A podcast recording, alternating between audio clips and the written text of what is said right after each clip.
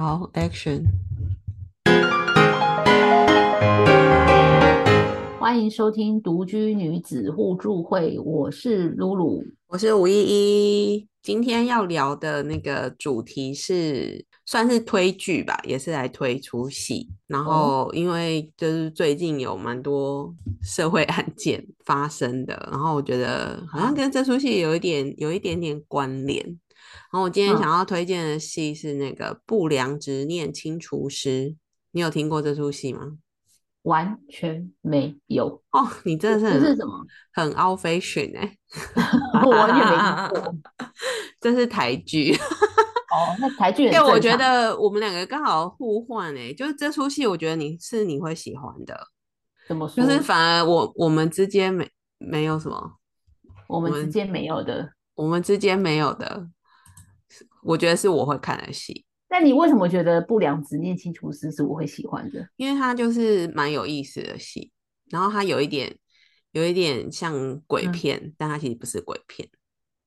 哦，对，有一点像鬼片，又不是鬼片。它它的氛围感是鬼片，但它但它不是鬼，就是嗯嗯那个那个执他们剧中的那个角色就是执念啊，嗯，就是执念，但那但是他的拍。就是那个出现的方式跟氛围感很像是鬼片，鬼片这个是不是很像你你会喜欢的片？就是比较可能看一下，我推荐你看啊，就是 你你应该会喜欢看。好，那我也是大概讲一下啊这个不良执念清除师呢，就是他是曾静华，是不是叫曾静华？曾静华跟杨景华演，还有很多。蛮有名的台湾演员演的，然后他他主要是在说，就是曾静华的爷爷，就是他他们都是那个书法世家，就是很会写书法，然后他爷爷就是会看得到。那以以往我们觉得看得到都是看得到鬼嘛，就是对，但他其实他们那个他看得到的是执念，不是鬼。执念什么意思？执念呢，就是说，他就会说，人就是每个人可能都会有有执念，可能对不同的东西，比如说，就是我的猫不是走了吗？就是浅浅，那那如果我一直不放手的话，就是我一直想他，一直在说，哦，他以前多可爱啊，然后他的日子，他跟我在一起生活的日子多美好啊，然后或者我一直去想说，那当初如果我早一点带他去做健康检查。然后每天都关心他，就是记录他的三餐饮食跟他的呼吸状态，我是不是就可以提早避免？然后就他就不会死了。就是如果我一直在纠结在就是这些状态之下，然后不愿意放手的话，那就是这个执念就会越来越深，他就生成了一个执念。嗯，然后他就说那个执念，他就是会变成。他就把执念拟人化了啦。好，那他戏里面，我用戏里面的剧情去讲好了。比如说有一个刺青，就是有个人他就刺刺了一个女生在他的背后，嗯，然后他就是因为某些原因，我就我不剧透了，就是因为某些原因，他就刺了一个女生在他的背后，然后对，然后他渐渐的就要跟那个。跟他背后的刺青对话什么什么的，然后就让这个他的这些执念，就是赋予了这个刺青生命吗？还是什么的？嗯嗯嗯嗯，反正就是那个刺青就变成了一个执念，就出现了。对，然后因为他他爷爷就是可以看得到这些执念，然后这些执念都是通常会出现，都是要请求帮助，就是执念都不想要再变成执念了。执念。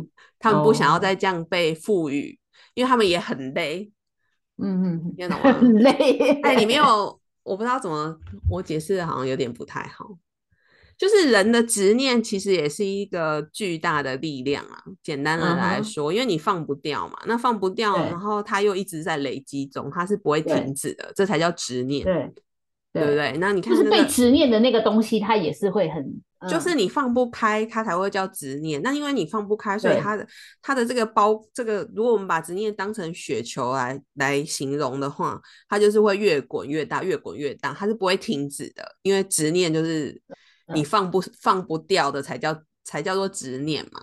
那它就会被越滚越大，然后嗯那身为执念本身，他也觉得很累，就是很累，嗯，因为他也不想要被滚雪球越滚越大啊，所以这些执念就会跑来找他爷爷说：“拜托你帮我。”然后里面的对话，我觉得这出戏还对。蛮蛮好看的，就是因为他就是会有告诉你说执念是什么嘛，然后那那他们执念不是嗯都、都嗯。要求他们帮忙解决，就是说拜托你帮帮我，就是想要叫你帮他解决，要怎么化解这个执念，嗯哼哼哼哼，对，所以化解，对，然后通常他们的的就是剧嘛，就是哦，他就会说哦，就拜托你帮帮我，然后他就问说要要帮你什么，然后执念就说我也不知道，对，就是，所以我觉得他蛮有趣的。想要被帮，因为你你想说以前的鬼片嗯就是他可能啊，我我这样转换好了，就是鬼片通常都是击鼓深渊嘛。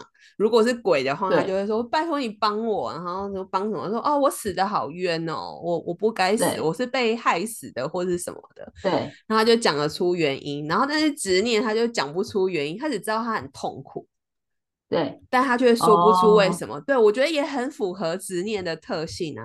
你不觉得执念就是你常常在纠结一件事情，但是其实你说不出为什么你要这么坚持，嗯哼哼哼哼，对不对？很多很多，比如说你的婚姻呢、可能就是。明明就已经无嗯性了，又不幸福，老公又不回来，那你也知道他外遇，然后外遇回来又跟你说对不起，你就原谅他，然后他又继嗯。续去外遇，就是就是你会很痛苦，然后你也不知道你为什么要一直坚持着守着这个婚姻不放手。嗯哼哼，但问题你心里的那个结就一直没打开，然后他就滚雪球越滚越大，他就滚到就就达到一个你可能越来越无法化解的程度，那就会造成你的痛苦。对，然后好，反正这一出戏就是曾静华就是。可能就遗传吧，遗传到他爷嗯爷，他也就看得到这些执念。然后因为后来嗯他爷爷就是发生了一些事情，就是没有办法再没有办法再帮助这些执念们了，所以这些执念就跑来找曾静华。嗯嗯，然后他嗯爷爷以前我不确定他爷爷年轻的时候是不是会帮忙啊，但是他到后来老了，因为执念实在太多了，就跟嗯鬼，我觉得没看过这出戏的人可以把执念想成鬼好了啦，就是跟鬼一样多，就是你帮不完的。嗯，有没有？他很嗯像印度的小朋友，就是每个人都跟你说我要钱，我没没饭吃，我好饿。嗯但是每嗯个去印度玩的人一定都知道，导游一定会叫你不要给一毛都不要给，因为你只要一嗯给，这些小孩就会蜂拥而上，你给不完的。对，嗯那就那所以后来他爷爷的处理方式就是独善其身。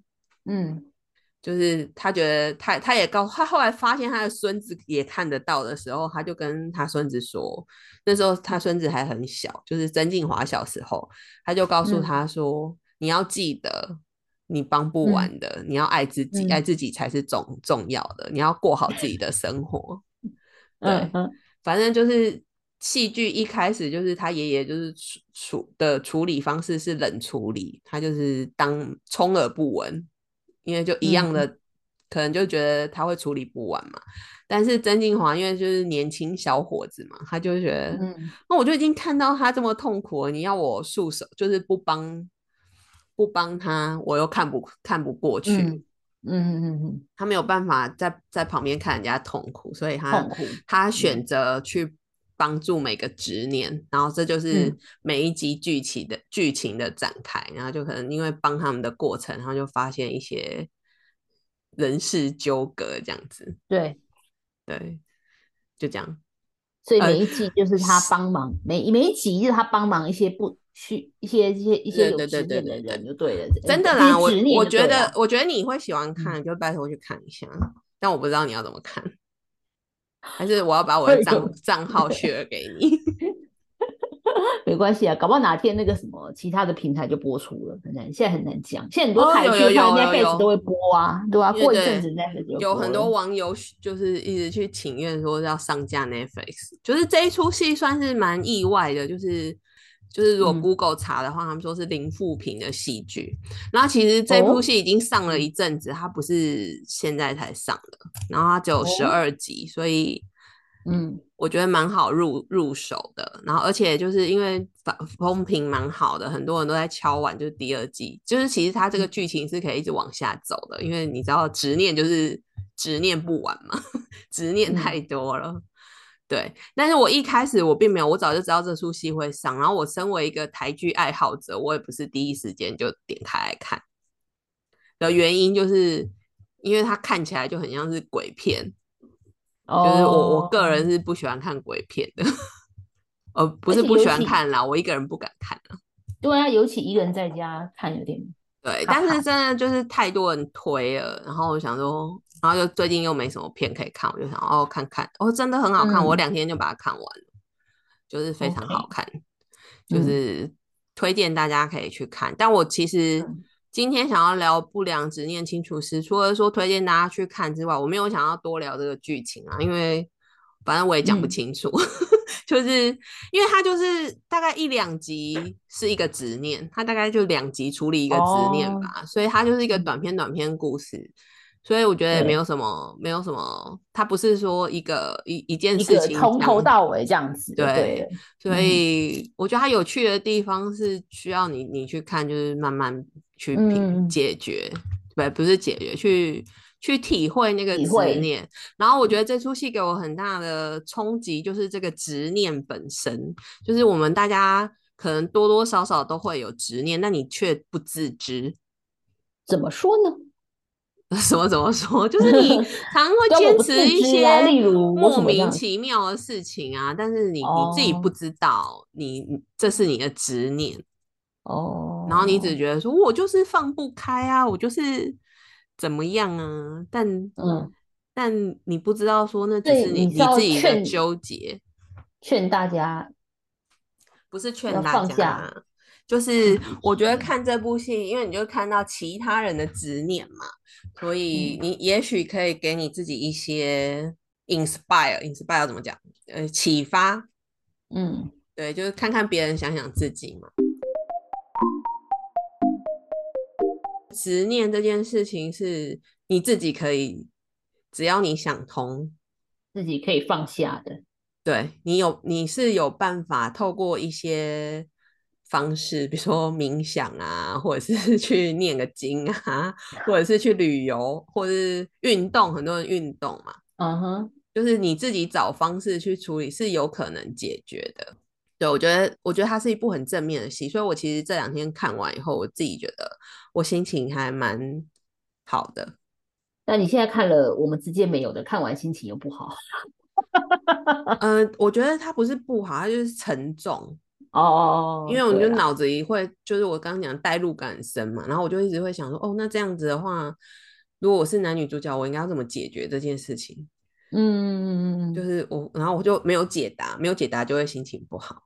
但是因为不良执念清楚是，就是哦，你发现说，哦，原来有一些事情你自己一直想不开，是因为你的执念，然后就就可以提醒自己说，那就放下。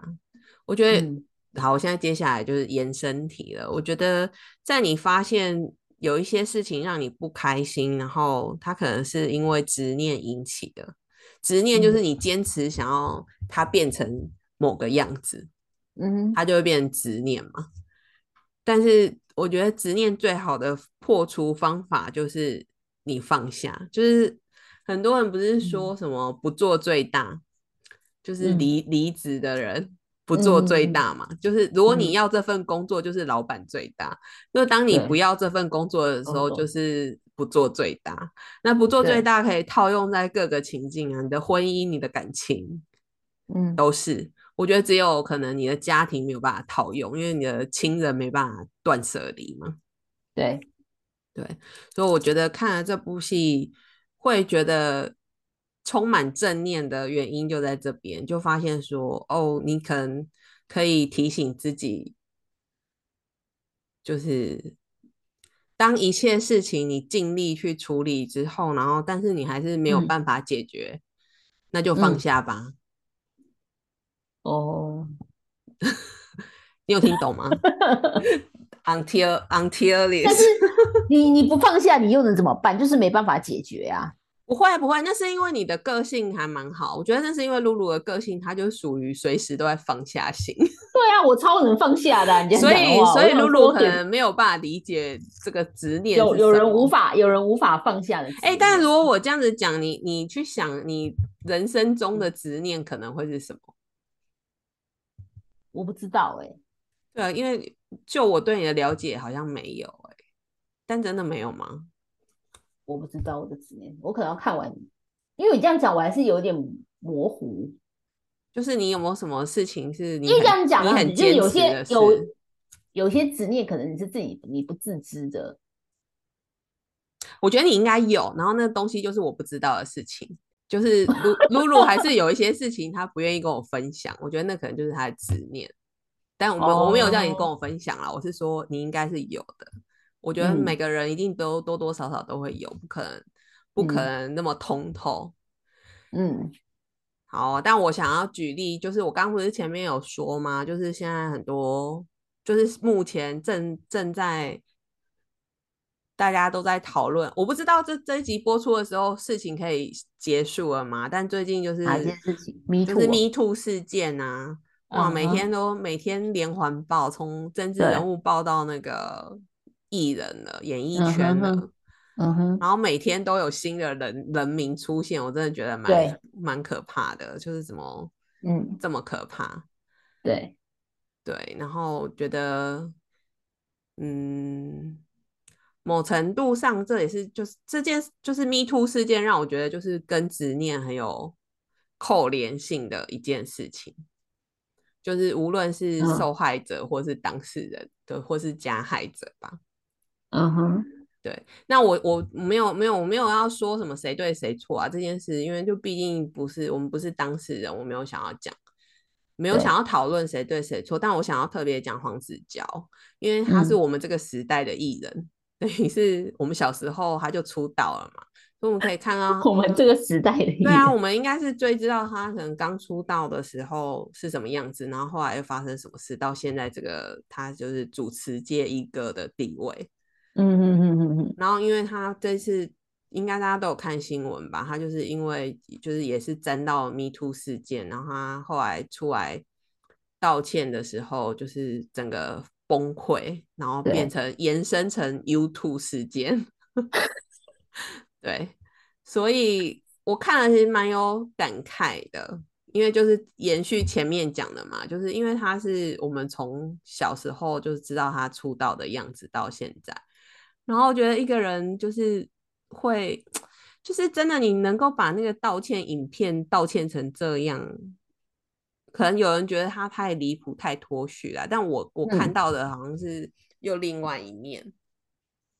我自己觉得，就是黄子佼这件事情，嗯嗯。他就我那天，我昨天有跟露露说嘛，就是我觉得他会这样子，是表示他真的是处于一个非常崩溃的状态。他觉得他的人生已经再也无法、再也无法翻转了，所以他才会就是完全玉石俱焚。然后你去深究他为什么会觉得要玉石俱焚呢？是因为他就有一次跌入谷底的经验。就是他当初跟小 S 交宝链，对交宝链的时候，然后他整个连续两年吗？两年还是三年完全没有工作嘛？工作是完全，他完全以一个艺人来说是完全跌入谷底的状态。曾宝仪那时候应该也是吧？两个人好像都蛮惨的。曾宝仪好像还稍微好一点，有吗？可是哦，因为哦，因为人家觉得娇娇劈腿就对了。对啊，但也没多好了。但是黄子佼是真的很惨。然后我可能那时候小 S 也在节目上大骂黄子佼之类的啦，我印象不管了，反正就是他，他就曾经有遇过一个艺人，你两年都没有工作，那真的是蛮惨。所以我觉得他已经经历过一次了，然后他他花了多少心力跟时间，他才能好不容易摆脱这个低潮，然后又重新有工作，然后到他现在有家庭有孩子，所以可想而知，他又在遇到这样的就是。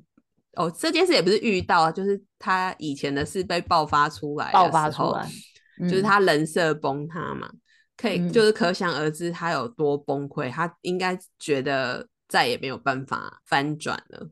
嗯，我我猜他的心情是这样子啊。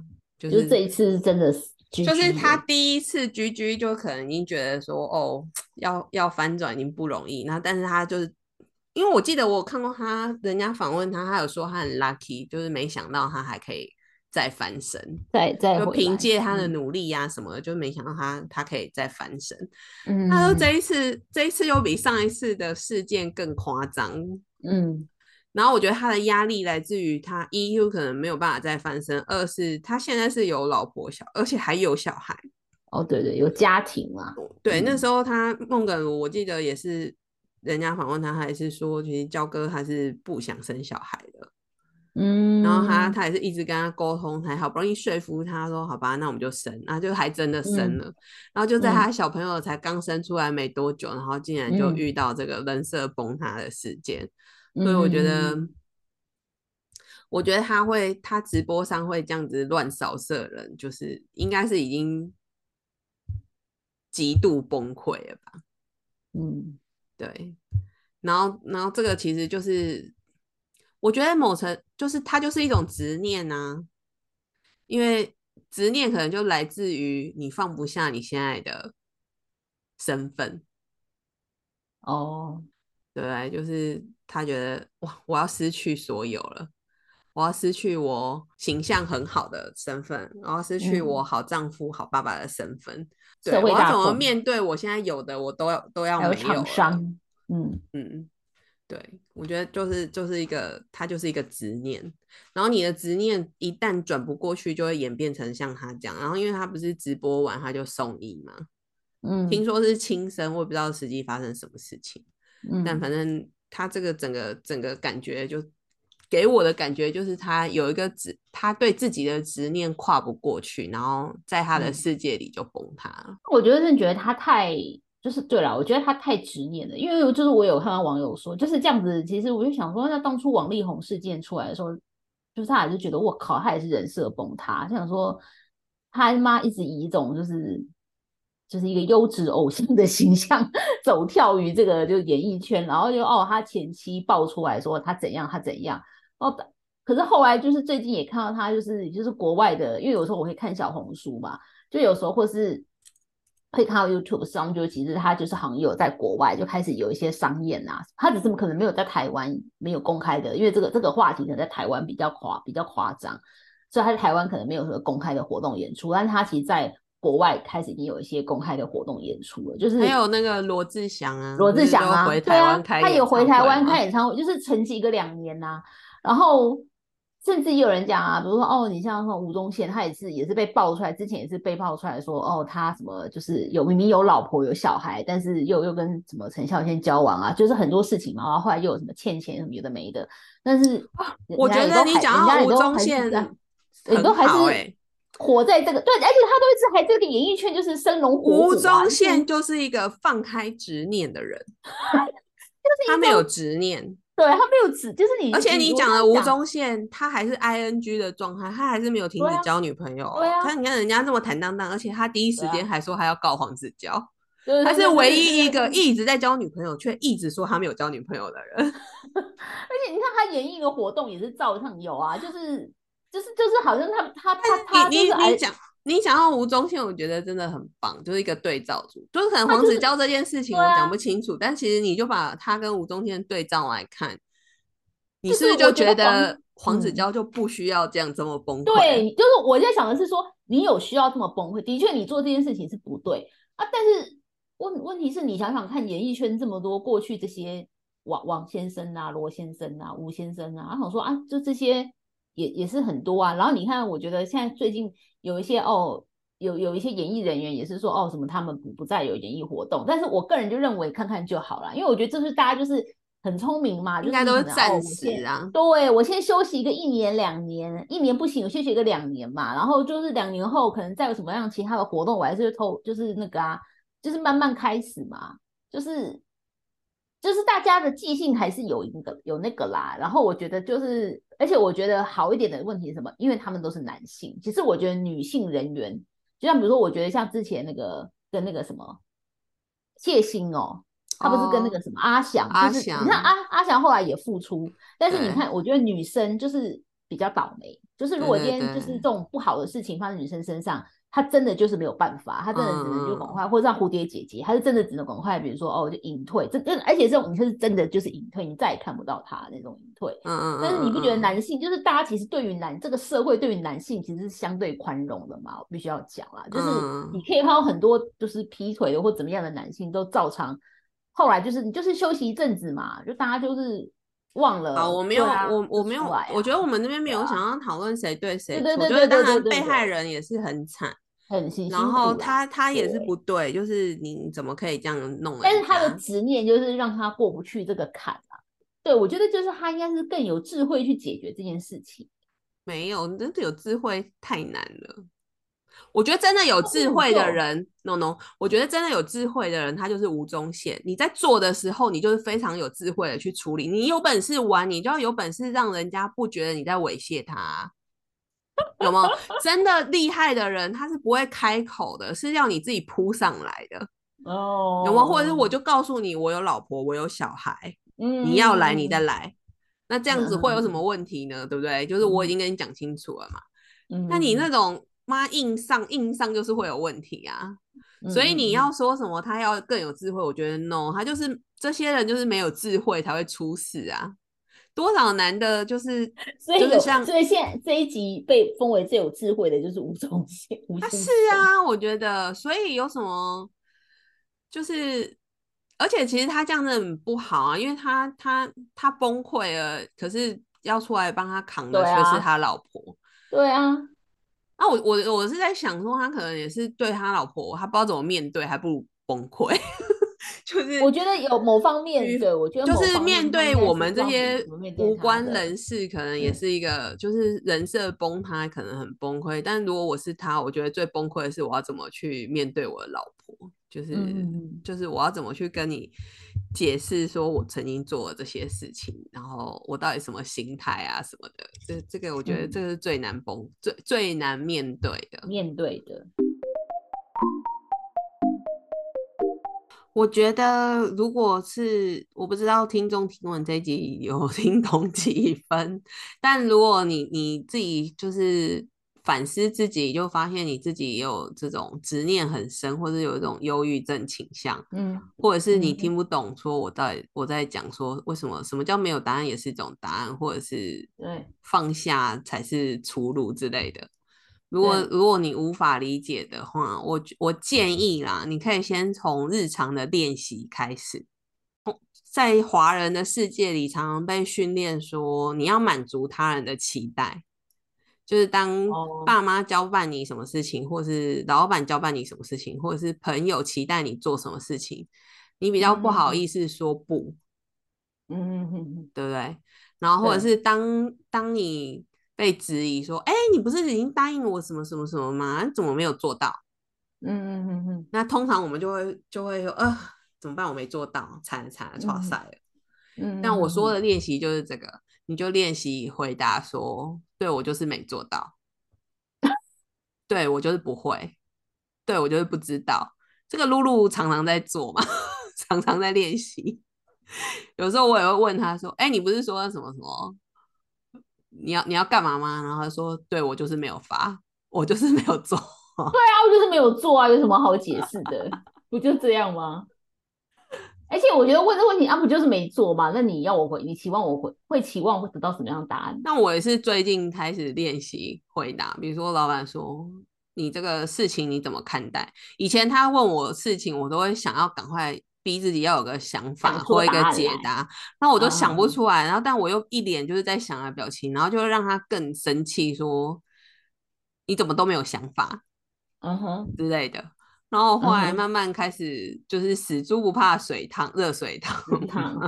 我开始放过我自己，我就是真的回，我真的没有想法的时候，我就是说我不知道，我没有想法，我还我要想一下。啊之类的，我开始我开始就会这样回答他，嗯，对。但当我诚实告诉他说我没有想法的时候，或者是，或是我会明确告诉他说，你再给我两天想一下，我再告诉你。啊哈，那反而是他可以比较，他反而比较能接受这样的回答，他可以接受我现在没有想法。嗯哼，我需要再想一想。嗯哼，就因为我们很明确的嘛，说我需要嗯再想一下，我比如说我两天后再告诉你，嗯，呃，或者是我就算没有压时间，他就会问我说，那你什么时候可以告诉我？对，对，那那可能因为刚好我的老板现在就是比较这种逻辑性的，他是很逻辑思考型的人，所以他你嗯，只要明确告诉他说我要再想啊、几天后可以告诉你，他就会他就会放过你。但但以前就是那种你硬要当下你就要好像要挤出答案来。然后你又挤不出来的时候，这个就会让他爆炸，就会觉得哦，我们的沟通没有在点上。比如说记者没交稿，那你问他说你怎么今天没交稿，他就扯一大堆，然后你就可能听了可能不不高兴。那可是如果他直接说，对我就是这两天比较忙，没交稿，没时间写，嗯那你可能也不知道，就他都这么大白话，你好，你好像不知道该说什么，你只能说哦，那你什么时候？那你大概什么时候要交？之类的，对啊，就是如果你你当然也有可能你就是本身就是一个摆烂人，你就不要再练习了，因为你就是很摆烂，已经摆烂到底。但是摆烂的人应该也不知道自己摆烂吧？没有以上的练习，我是推荐给那种对自己要求过高的人，就是你很你哦发现你自己很难说不，很难拒绝别人的这种人。然后我觉得你可以，因为因为人家比如说像忧郁症或是什么的，大家都会劝你放下放下啊，你一时之间你很难放下嘛。嗯哼，但我觉得明确的练习是你从练习说不开始，嗯，说我不知道，我不要，我没办法，我做不到，我做不到这件事，我觉得我也是透过练习才有办法讲的。我好像也很少有在说我做不到。对啊，我觉得这件事是需要练习，而且以前就是我们我们我们不会，我们你会心想说，干这我哪就是我哪做得到，但是我们不会嘴巴上讲，我们心想说，就是心里面会想说，干我哪做，但是嘴巴上就是说，可是因为哦、我我发现这样子，这这就是你不讲，然后就会让你陷入一个很纠结的状态，就是你或者是你的不对开，你某程度上你就是一直强迫自己被否认嘛。嗯哼哼，因为你你说不出口，说你做不到，然后当别人有这对个期待，你又要想要去做到，但是你真的做做不到，所以你就是其实这个过程就是你一直在自我否认。像以前我就是那种我是那种胜负欲很高的人，所以以前我有一个甲方，他常他常问问，哦，他有一句问句是我的死穴，他只要一这样问我就会说可以以吗？对他只要问我说，哎、吴依依，你这个你们你们你这个东西你会做吗？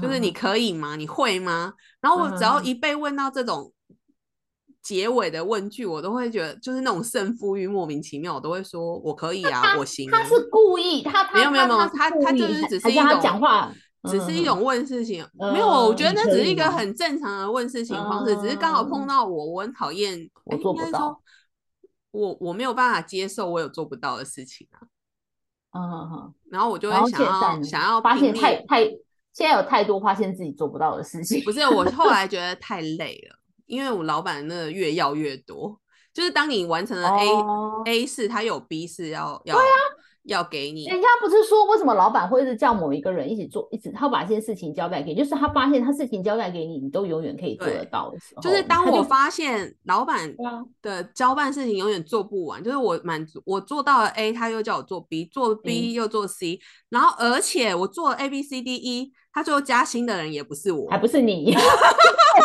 这才是重点。然后我就会觉得我我为什么不这样放？我为什么要这样子勉强我自己？我就放过我自己啊！我就告诉你，我做不到，很难吗？就是起码我可以不用做 A B C D E 啊，对啊，对不对？不是对，我不做是一回，做不做，我觉得真的是一回事。重点是你心情上的纠结，就是你为了要满足他的期待，就是我哦觉得那个心理压力太大了。啊。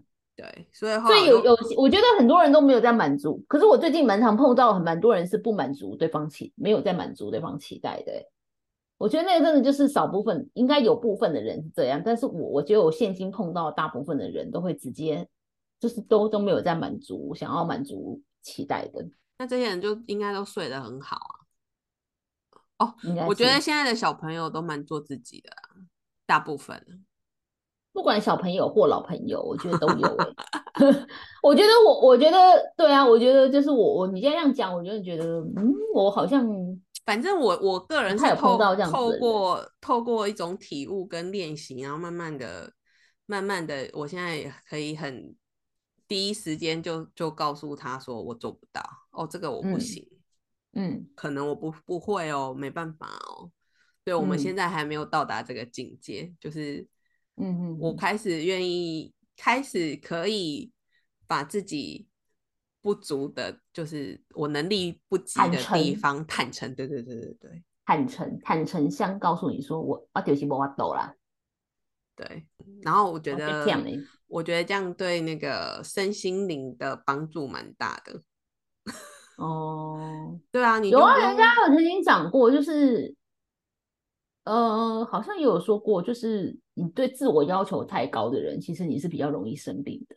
对对对对对对对，对，因为你你就是想要在 upgrade，你知道提升自己嘛。哦，我我要我要怎样，我要怎样，我要怎样，我要怎样，我要满足 A B C D E F G 的期待，怎样怎样，就是一体两面嘛。你你能够适时的告诉对方你做不到，但是他可能是你现在做不到，不是以后都做不到。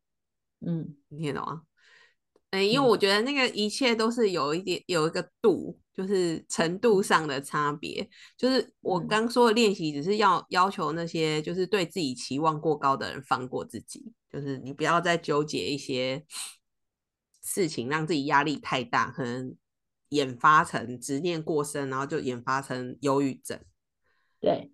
对我只是目的是这样，但不不代表说你什么都说哦我做不到，然后你就一直躺下，你就当废柴这样。哎，躺平主义。